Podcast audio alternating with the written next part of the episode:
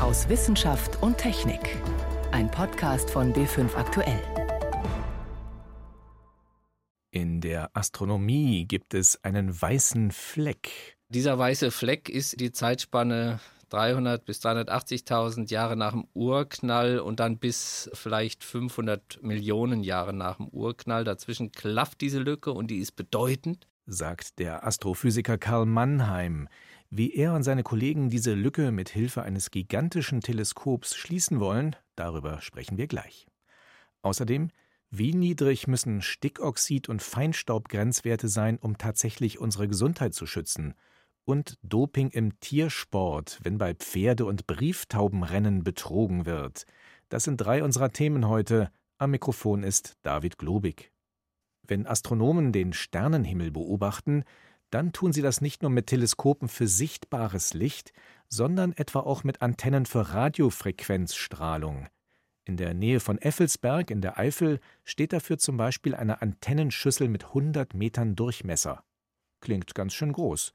Doch im Vergleich zu dem, was Wissenschaftler in den Wüsten Südafrikas und Australiens planen, ist das winzig. Dort sollen in den nächsten Jahren Tausende von Antennen aufgebaut und miteinander verbunden werden zum Square Kilometer Array, kurz SKA, mit einer Auffangfläche von insgesamt etwa einem Quadratkilometer. Am Dienstag haben sieben Staaten ein Abkommen dazu unterzeichnet.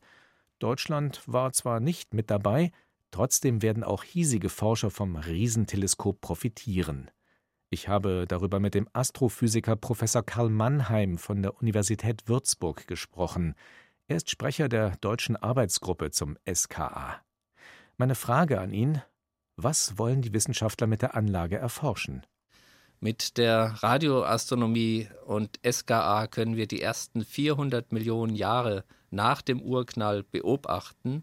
In dieser Zeit haben sich die ersten Galaxien gebildet, wie wir glauben.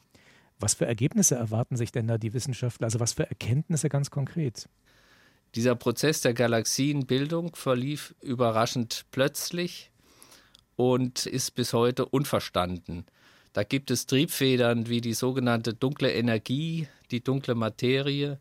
Und mit SKA wollen wir Aufschluss darüber erhalten, wie diese unbekannten Materie- und Energieformen eingewirkt haben auf den Prozess der Galaxienentstehung. Jetzt habe ich dafür nicht eine einzelne Antenne, ein einzelnes Teleskop, mit dem ich das Ganze beobachte, sondern eine große Anzahl von Antennen, die auch noch weiträumig verteilt sind. Warum brauche ich das? Ja, das ist eine Besonderheit der Radioastronomie, dass wir imstande sind, die elektromagnetischen Wellen zu detektieren, also nachzuweisen mit der Amplitude und der Phase. Also die Wellenberge und Wellentäler können aufgenommen werden. Und dadurch kann man die Teleskope, die einzeln dastehen, zusammenschalten zu einem Riesenteleskop effektiv. Es ist also dann so wie ein Teleskop mit einer großen Spiegelfläche von einem Quadratkilometer Fläche. Wenn ich jetzt eben so viele einzelne Teleskope habe und Sie sagen, man schaltet dann die zusammen und fasst diese Daten zusammen, was brauche ich denn da an Infrastruktur für? Die Daten zusammenzuführen im Computer ist eine außerordentlich anspruchsvolle Aufgabe. Wir werden dort sehen, dass Komponenten zum Einsatz kommen, die jetzt noch in der Entwicklung sind, die also eine Datenmenge transportieren, die die Datenmenge des Internets heute bei weitem übersteigt. Das ist eine Infrastruktur, die vor Ort in Südafrika und Australien aufgebaut wird. Die Bilder, die dann daraus errechnet werden im Computer, die werden transportiert über Glasfaserkabel und müssen dann von Wissenschaftlern in den verschiedenen Nutzerländern nochmals analysiert werden. Auch hier ist es so, dass wir mit neuen Methoden des maschinellen Lernens erst imstande sein werden, diese gewaltigen Datenmengen zurückzuführen auf die Informationen, die uns nun wirklich interessieren in diesen Bildern. Bei einem optischen Teleskop, da gilt ja sozusagen, je größer, desto besser und desto höher aufgelöst können auch die Bilder sein. Wie sieht denn das aus mit diesem riesen Radioteleskop? Also wie viel schärfer in Anführungsstrichen ist denn das, was ich damit dann aufnehme im Vergleich zu bisherigen Aufnahmen? Das ist im Grunde ganz einfach. Die Schärfe des Bildes hat mit dem Durchmesser des Teleskops zu tun. Und dadurch, dass hier ein Riesenteleskop geschaltet wird, ist dann die Schärfe eben sehr groß. Die Größe des Teleskops bestimmt dann auch noch die Empfindlichkeit, wie viel elektromagnetische Strahlung wird eingesammelt, steht mir zur Verfügung zur Bildgewinnung. Und auch hier wird SKA weltweit führend sein, noch die schwächsten Strukturen, die entferntesten Galaxien detektieren zu können.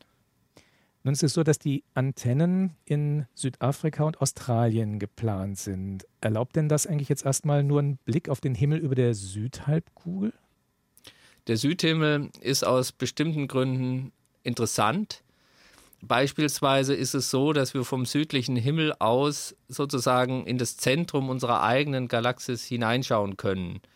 Und da äh, befindet sich also ein massereiches schwarzes Loch in einer Nähe zu uns als Beobachter, die es ermöglicht, da eben auch besonders die Details dann herauszuarbeiten.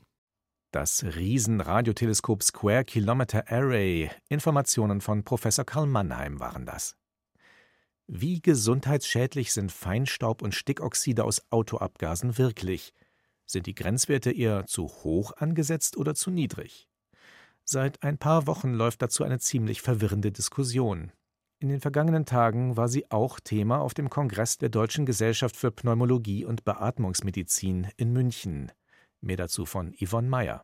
Vor wenigen Wochen ging eine Gruppe von rund 100 Lungenärzten mit einem brisanten Papier an die Öffentlichkeit. Sie zweifelten die momentanen Grenzwerte für Feinstaub und Stickoxide an.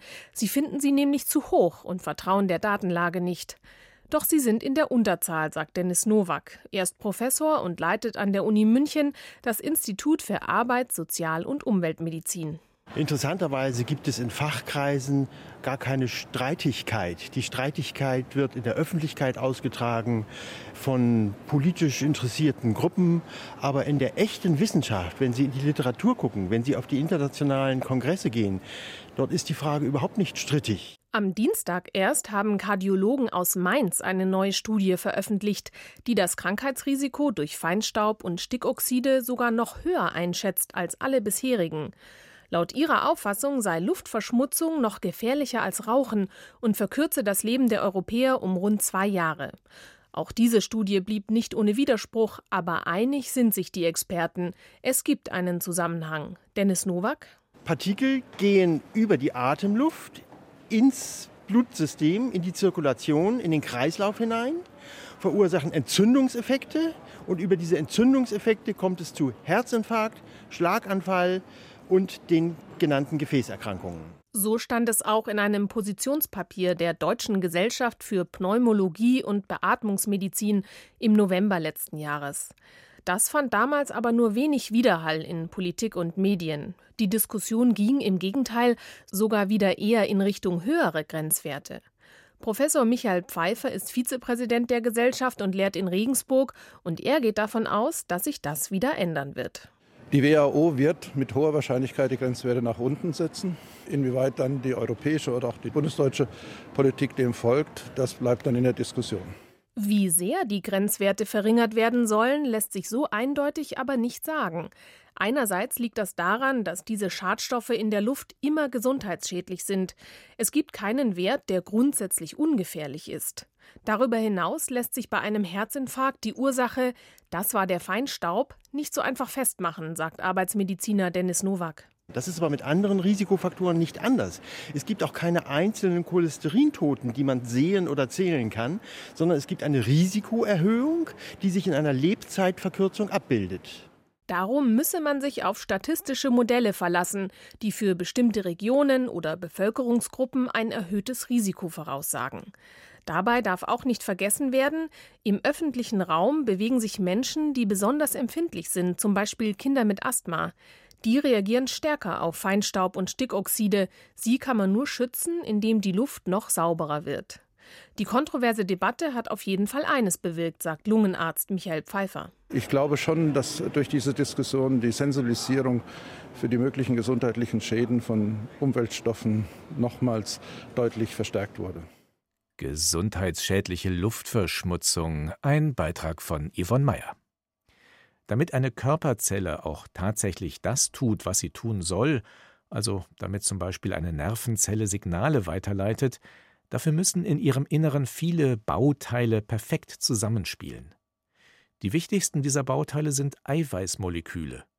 Weil sie ganz unterschiedliche Aufgaben in der Zelle erfüllen, haben diese Moleküle auch ganz unterschiedliche Formen. Sie sind kompliziert gefaltet. Wie unsere Zellen es hinbekommen, dass beim Falten nichts schief läuft, das haben zwei Wissenschaftler herausgefunden. Diese Woche wurden sie dafür mit dem Paul-Ehrlich- und Ludwig-Darmstädter-Preis ausgezeichnet. Helmut Nordwig berichtet. Im Reagenzglas ist alles ganz einfach. Dort faltet sich ein Eiweiß ganz spontan in seine richtige Form. Und darum dachten Forscher lange Zeit, das sei auch in Zellen so. Aber das stimmt nicht, erzählt Franz Ulrich Hartl vom Martins-Rieder-Max-Planck-Institut für Biochemie. Der 61-Jährige beschäftigt sich schon sein ganzes Wissenschaftlerleben lang mit der Eiweißfaltung. Es ist so, dass in der Zelle der Faltungsprozess zusätzliche Helfer braucht, die man als molekulare Anstandsdamen bezeichnet. Und die wesentliche Aufgabe dieser Anstandsdamen ist zu verhindern, dass die Eiweiße während des Faltungsprozesses miteinander verklumpen. Ein etwas altmodisches Bild, das Forscher hier gefunden haben, die Anstandsdamen. Das sind Moleküle, die ein Eiweiß, das gerade heranreift und sich faltet, vollständig einhüllen und es so von allem abschirmen, was in einer Zelle herumschwirrt. Franz Ulrich Hartl zeigt ein Modell einer solchen Anstandsdame. Wie ein Topf mit einem Deckel sieht es aus. Also das Eiweiß wird eingeschlossen. Nach einigen Sekunden löst sich dieser Deckel das Eiweiß kann jetzt aus dem Käfig entlassen werden, wenn es zu dem Zeitpunkt schon vollständig gefallen ist. Ansonsten wird es nochmal eingefangen und erneut in diese Struktur eingekapselt und kriegt noch eine weitere Chance. Das Eiweiß soll sich also gut geschützt im stillen Kämmerlein aufbrezeln und raus darf es erst wieder, wenn alles von der Anstandsdame abgesegnet ist. Hartl hat diese Moleküle gemeinsam mit dem US-Forscher Arthur Horwich gefunden. Für Thomas Böhm, Direktor am Freiburger Max-Planck-Institut für Immunologie, eine fundamentale Entdeckung in der Biologie. Sie haben gezeigt, dass diese Reaktionskammern, in denen die Faltung abläuft, eine Eigenschaft aller Lebewesen ist. Das gibt es in Bakterien, bis hin zum Menschen. Also alles, was kreucht und fleucht, hat diese Faltungshilfen. Tatsächlich ist diese Qualitätskontrolle innerhalb der Zellen unverzichtbar.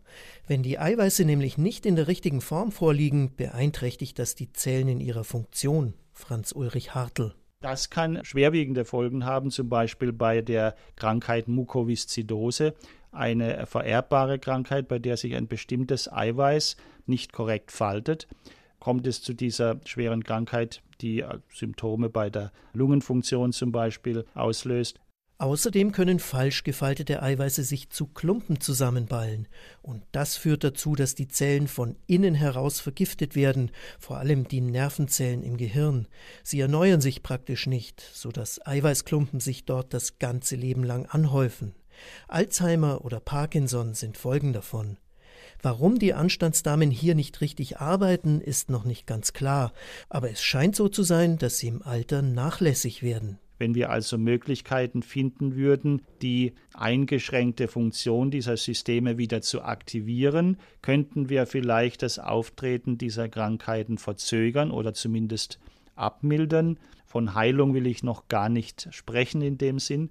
Eventuelle Medikamente haben wir bereits als experimentelle Substanzen zur Verfügung, aber eine langfristige Einnahme dieser Substanzen ist noch nicht erprobt worden. Das wäre ein ganz neuer Behandlungsansatz für Alzheimer und Co, aber bis jetzt weiß niemand, ob daraus etwas wird. Trotzdem haben die Erkenntnisse über die Eiweißfaltung die Zellbiologie entscheidend weitergebracht, findet der Stiftungsrat des Paul-Ehrlich und Ludwig-Darmstädter Preises. Eine angesehene Auszeichnung. Schon mehrmals wurden spätere Nobelpreisträger geehrt, sagt Thomas Böhm. Und ich denke auch, dass jetzt gerade in diesem Fall der Nobelpreis sehr gut in Reichweite ist. Ich würde mich nicht wundern, wenn der in der nächsten Zeit auf die beiden zukommt. Tja, was Anstandsdamen nicht so alles bewirken können. Ein Beitrag von Helmut Nordwig war das. Aus Fabrikhallen sind Roboter schon seit Jahrzehnten nicht mehr wegzudenken. Man sollte ihnen allerdings nicht zu nahe kommen, wenn sie sich dort zum Beispiel ein Blechteil für eine Autokarosserie greifen und dann mit einer schnellen Bewegung herumschwenken, um es zu montieren. Die meisten Industrieroboter stehen deshalb in abgesperrten Bereichen. Doch in Zukunft sollen Roboter auch Hand in Hand mit uns arbeiten, Und sie sollen uns im Alltag unterstützen. Das funktioniert aber nur, wenn sie darauf reagieren können, was wir tun. An der TU Darmstadt versucht Dorothea Kört, Robotern genau so etwas beizubringen. Silke Schmidt-Trö hat sich mit ihr für ein Experiment getroffen. Frau Kört, Sie richten gerade den Roboterarm. Der ist hier so an so einem Turm befestigt, hat ganz viele Gelenke und zeigt so nach unten. Sie bringen ihm was bei. Genau. Und dabei nehmen wir den Roboter sozusagen an die Hand und zeigen ihm den Weg, den er dann bei der Aufgabe gehen soll. Und dann schiebe ich ihn jetzt hier so rüber. Von einem Tisch, da sind so rot-gelbe Bausteine aufgestellt, zu einem nächsten Tisch, da hat er sich so rüberdrehen können. Da sind zwei Boxen. Einmal mit so grünen Steinen, da sollen die natürlich nicht rein, sondern in die Box mit den rot-gelben Steinen. Mhm, und später genau. komme ich noch dazu als Mensch.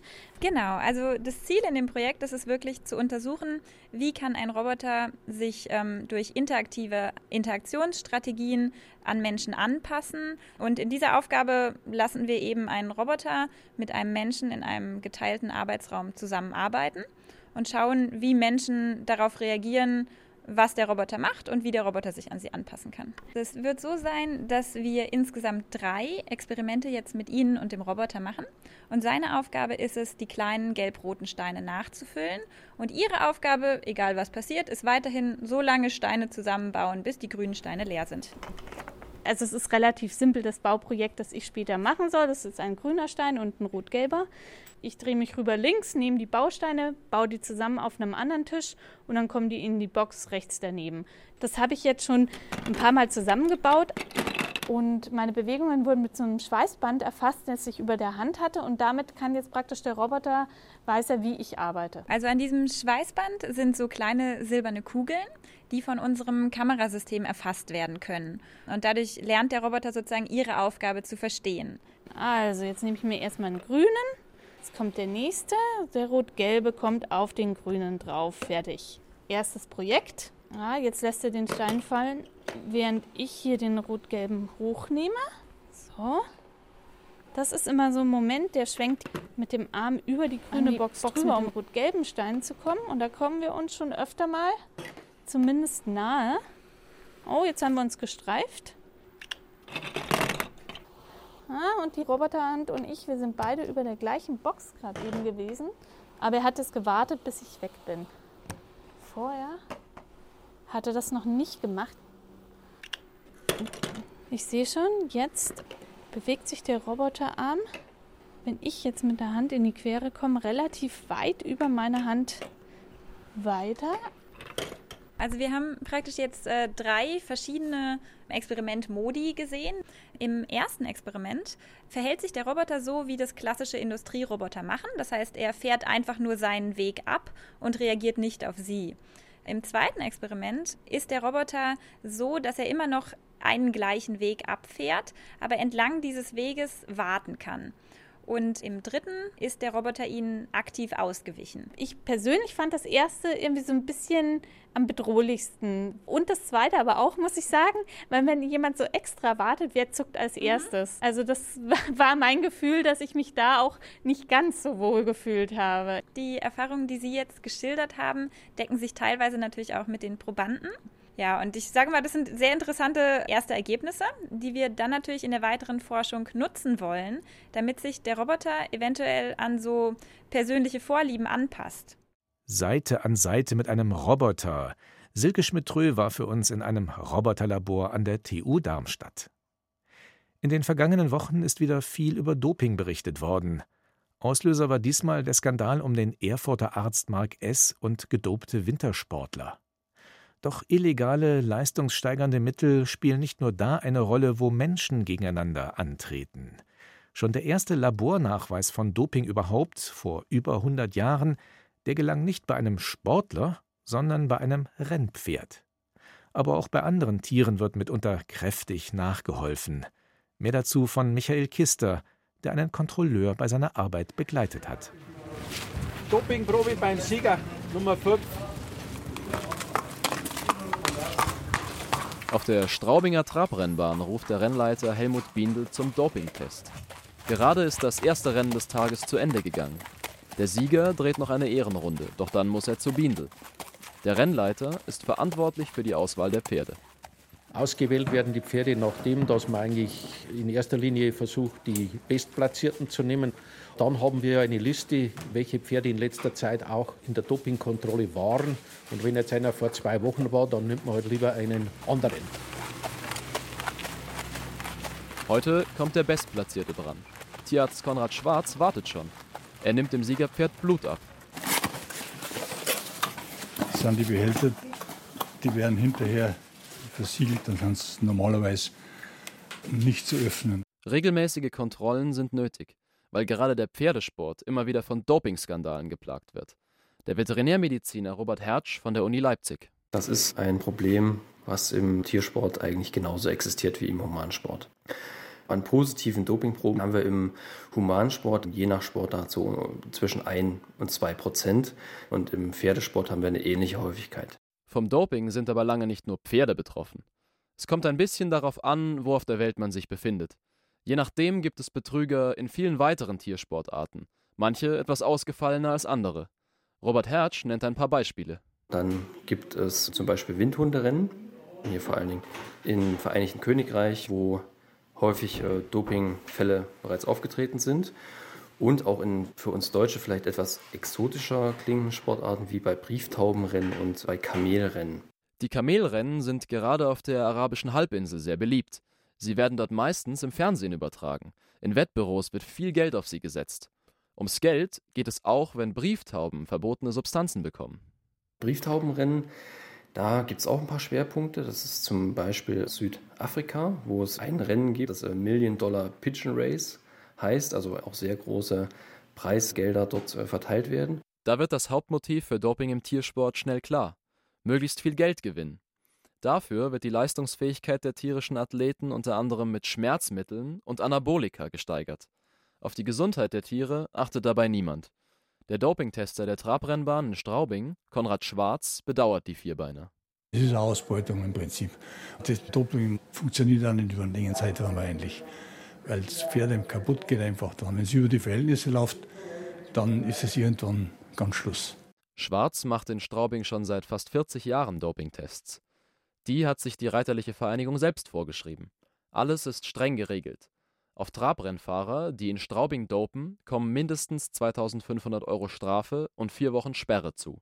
Auch das Pferd wird wenigstens sechs Wochen von Wettkämpfen ausgeschlossen.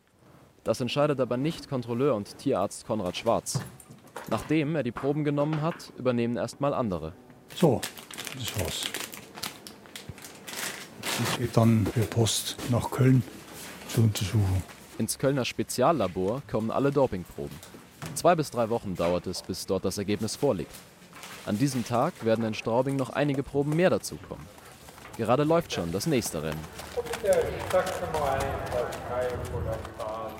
Wenn nicht Menschen, sondern Tiere gedopt werden. Ein Beitrag von Michael Kister war das. So viel für heute aus Wissenschaft und Technik. Am Mikrofon war David Globig.